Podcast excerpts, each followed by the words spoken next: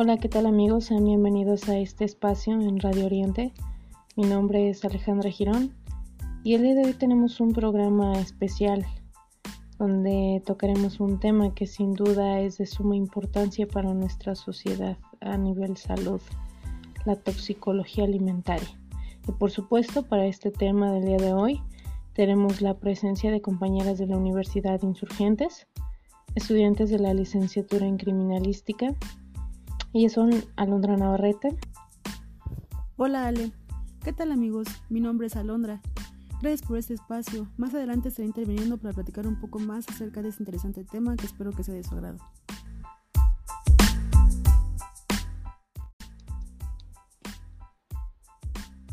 Sara Archila. Hola Ale, buenos días y compañeras. Bueno, les vamos a hablar sobre un tema muy importante y espero que sea muy interesante para usted.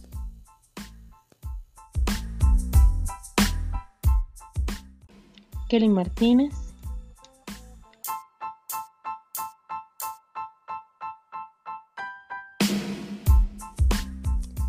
Hola, buenos días chicas, buenos días Ale y pues quédense con nosotras para saber más de este tema.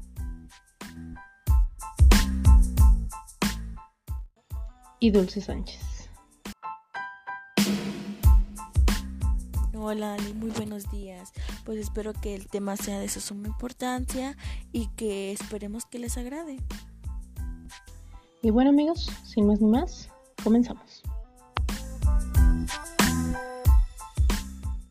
¿Qué es la toxicología alimentaria? Bien, es importante entender de principio que la toxicología es la ciencia que se encarga del estudio de los tóxicos y las intoxicaciones. Y bueno, la toxicología alimentaria es aquella que estudia los tóxicos procedentes de los alimentos. Llamamos tóxico al agente químico capaz de provocar una intoxicación y que a su vez se define como el conjunto de alteraciones nocivas que origina un compuesto que interacciona con un organismo vivo se considera un alimento en condiciones normales aquel que al ser ingerido va a repercutir en un beneficio. En cambio, un agente tóxico causará un efecto adverso al organismo. Según su origen, podemos clasificar los tóxicos alimentarios en endógenos o propios del alimento. Son las sustancias que se encuentran presentes de modo natural en los alimentos o bien que se generan en la evolución natural de estos mismos. La toxicidad natural de los alimentos procede de toxinas animales o vegetales, o la contaminación de los alimentos por micotoxinas, es decir, hongos. La otra son los exógenos, es decir, los que son ajenos al alimento, que son aquellos que se encuentran eh, o que no se encuentran de forma natural y que bueno, eh, incluyen compuestos diferentes, componentes añadidos al alimento, sustancias que se originan por la aplicación de la tecnología industrial o la contaminación ambiental y los derivados de interacciones entre el genobiótico, eh, es decir, cualquier sustancia exógena o extraña, y el organismo del sujeto. Eh, son de especial interés la presencia de plaguicidas o metales pesados que se pueden acumular en cultivos y ganados contaminando los alimentos. Entre los tóxicos exógenos se incluyen aquellos formados durante el procesado, es decir, la preparación o el almacenamiento de los alimentos, como son los tóxicos pirorgánicos derivados de las técnicas de ahumado o de cocción directa al fuego o sobre brasas, los derivados de la oxidación de grasas y aceites, así como la toxicidad que es incorporada a través de los procesos de conservación que tienen los alimentos, al igual que la toxicidad que producen los materiales que entran en contacto con estos mismos. La industria alimentaria emplea determinadas sustancias que permiten mejorar la calidad de los alimentos y que genéricamente se han denominado aditivos algunos de los cuales son cuestionados por su hipotética toxicidad.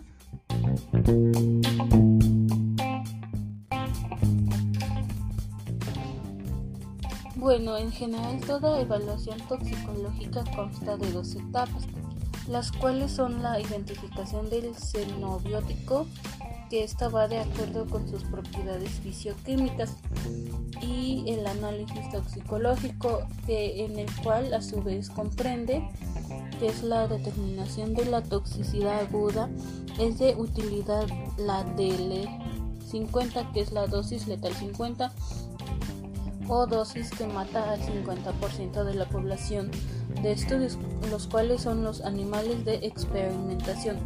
Estudios tóxico-cinéticos se estudiará el metabolismo del tóxico sobre especies animales que posean rutas de metabolización similares a la humana. Toxicidad a corto, mediano y largo plazo donde se estudiarán efectos sobre la reproducción, mutagénesis y carcinogénesis, inmunológicos de tolerancia local, hematológicos, anatomopatológicos, alteraciones en el crecimiento y desarrollo, etc. Los estudios se realizan en animales de experimentación. También hay algunos casos de desastres tóxicos. En 1957 en Irak y Pakistán hay intoxicaciones masivas por harinas con conservantes, los cuales son etilmercurio y acetato de mercurio.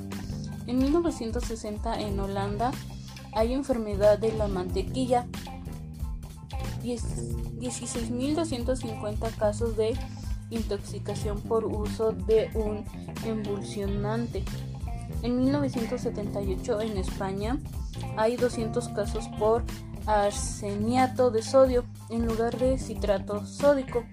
Aún vino acidez y más de 24.000 casos de intoxicación por aceite desnaturalizado con animila y es el uso industrial.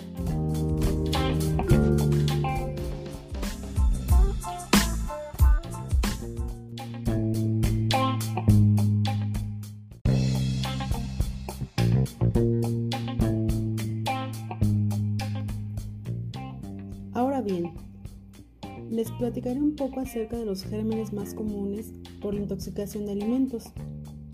Comenzaré hablándoles un poco de esta. Se llama Escherichia coli. Esta suele infectar los alimentos o el agua cuando estos entran en contacto con las heces de los animales. La causa más común de intoxicación de este germen es comer carne molida que no ha sido suficientemente cocida. Después tenemos la listeria.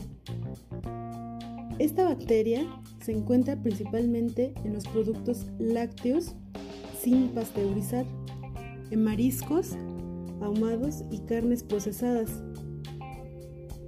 La listeria también puede contaminar frutas y verduras. Después tenemos la Campylobacter.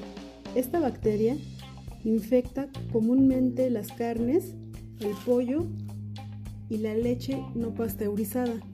También puede contaminar el agua, al igual que con otros tipos de bacterias, estas suelen entrar en los alimentos por medio del contacto con heces de animales infectados. Luego está la Staphylococcus, esta bacteria se puede encontrar en carnes, ensaladas y alimentos preparados con productos lácteos contaminados. Esta se puede diseminar por el contacto con las manos, los estornudos o la tos. Esto significa que las personas que se preparan o manipulan los alimentos pueden transmitir la infección. Después tenemos la Shigella. Esta bacteria puede infectar mariscos, frutas y verduras crudas. En la mayoría de los casos, la bacteria se disemina cuando las personas que preparan o manipulan los alimentos no se lavan correctamente las manos después de ingresar al sanitario. Tenemos también la hepatitis A. La mayoría de las personas se contagian de este virus por comer mariscos crudos o alimentos manipulados por una persona infectada. Puede resultar difícil detectar el origen de la infección porque la persona afectada puede tardar entre 15 y 50 días en presentar los síntomas. Y por último tenemos el norovirus. Estos virus suelen contaminar los alimentos preparados por una persona infectada. Y ahora hablaremos un poco acerca de los síntomas de la intoxicación por alimentos. La manera en que aparece la intoxicación de alimentos depende de los gérmenes que la provocaron. A veces, una persona que comienza a sentirse mal unas horas después de comer o beber un alimento contaminado, en otros casos los síntomas no aparecen hasta después de varias semanas.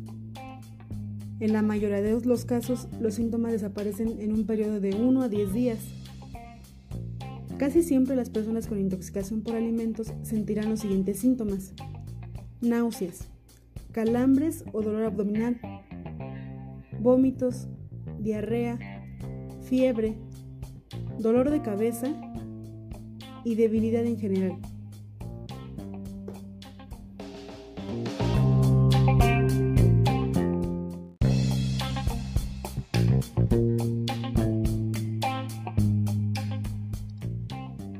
¿Cuáles son los alimentos tóxicos? Aceites vegetales en realidad no son lo que su nombre aparenta. No tiene que ver con lo saludable de los vegetales harina de trigo y maíz no necesitas carbohidratos refrigerados, soya, leche convencional, carnes ultraprocesadas, eh, endulzantes artificiales, azúcar. ¿Cuáles alimentos son los menos recomendables o más tóxicos para el organismo? Embutidos. Los embutidos como el jamón de cerdo, longaniza, pierna, mortadela, son alimentos con un alto contenido de grasas, sobre todo saturadas. Jarabe de maíz en alto fructosa, derivadas con azúcar, papas fritas, pizza, hamburguesas, helados, jugos néctar. ¿Qué alimentos son sanos para la salud? Aguacate es rico en grasas monoinsaturadas, saludables y potasio, que ayudan a mantener constante el ritmo del corazón. Acelga, ajo, germen, hongos, col, espinaca, col versa.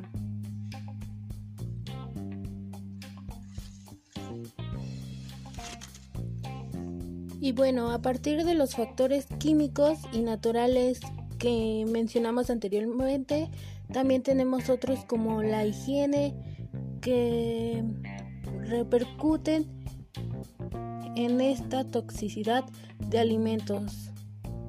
Escucharemos por parte de los doctores María del Carmen Ángeles Silva, presidenta de la Asociación Gastrontológica Pinsichen, un poco más acerca del tema.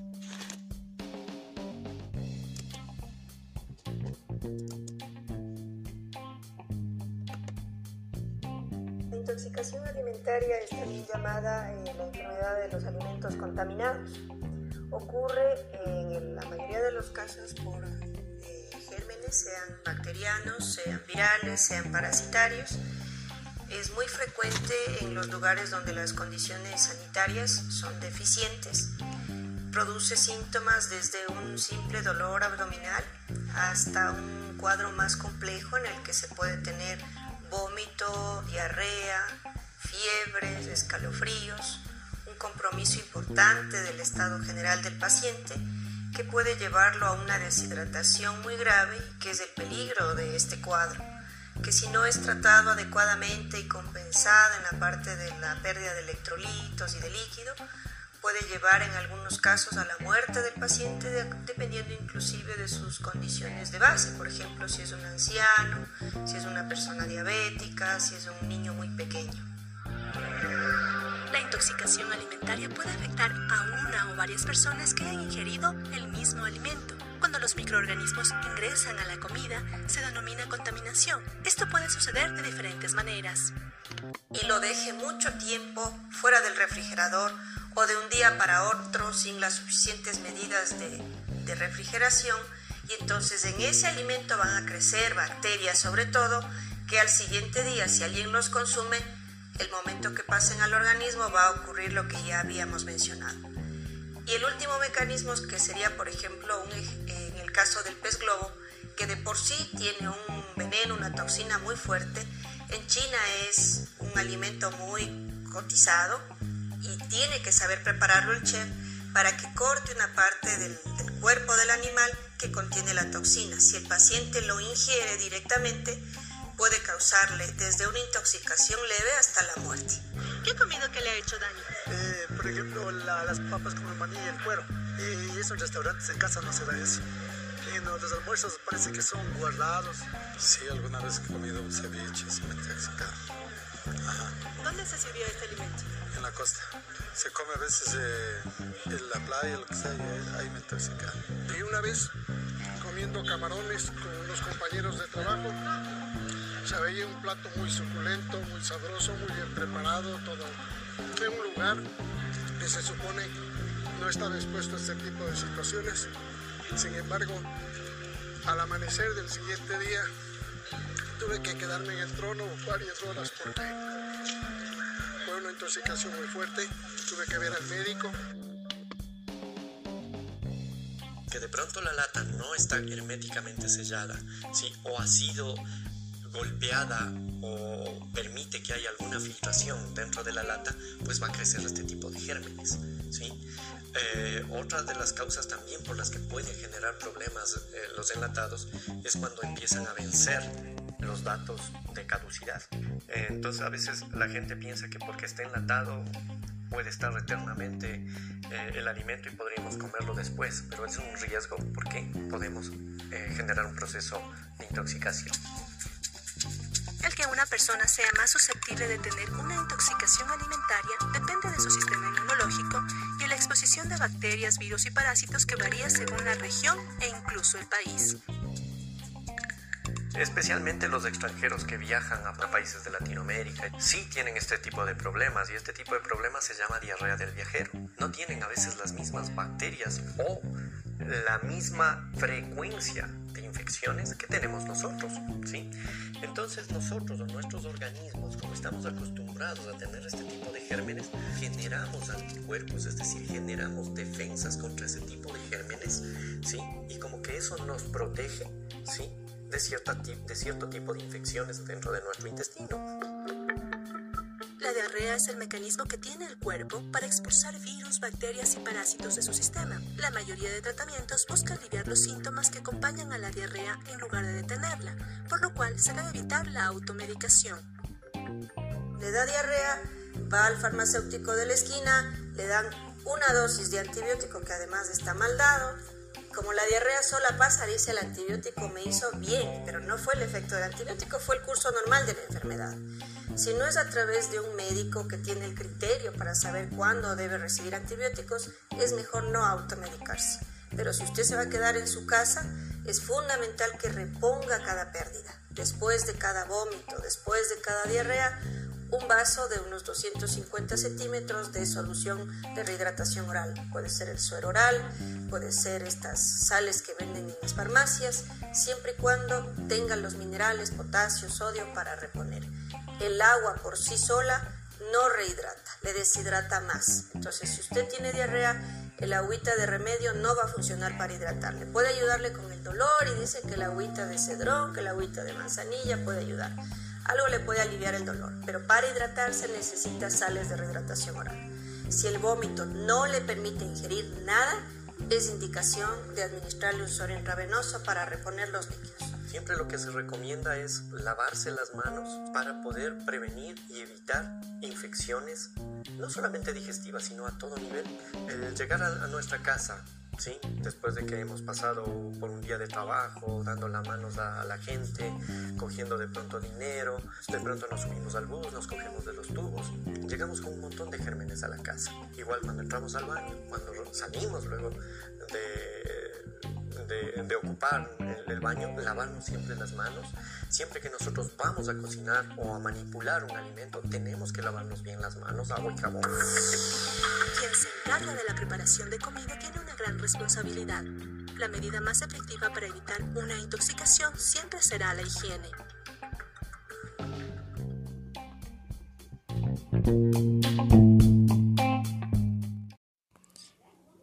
Como acabamos de escuchar por medio de profesionales, es importante hacer conciencia de los alimentos que consumimos, que consume nuestra familia, tener los hábitos de higiene adecuados y a su vez en los establecimientos externos. Tener cuidado porque no cuentan con los estándares que establece salubridad y aparte de que los productos o alimentos ya tienen conservadores, ya tienen químicos. Y si no tenemos la higiene para tratarlos, pues incrementa el índice de intoxicaciones por alimentos y bueno, pues si esta no es tratada correctamente, nos puede causar hasta la muerte. Y bueno, esto ha sido todo por hoy. Recuerden darle like, a la página, suscribirse y si tienen algún tema que les interese que podamos tocar y con gusto está, estaríamos transmitiendo temas de su agrado.